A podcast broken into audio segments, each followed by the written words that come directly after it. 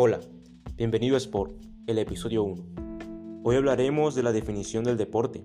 Estás con Arturo, desde tu plataforma de podcast favorita. A continuación les diré qué es el deporte, un top 5 de los deportes más practicados en el mundo.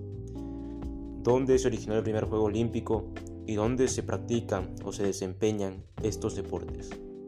Bueno, el deporte es una actividad normalmente de carácter competitivo que puede mejorar la condición física de quienes la practican.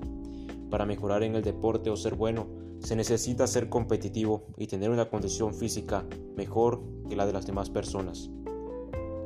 La natación, el fútbol, el voleibol, el tenis y el béisbol son los deportes más practicados alrededor del mundo. ¿Dónde se practican estos deportes?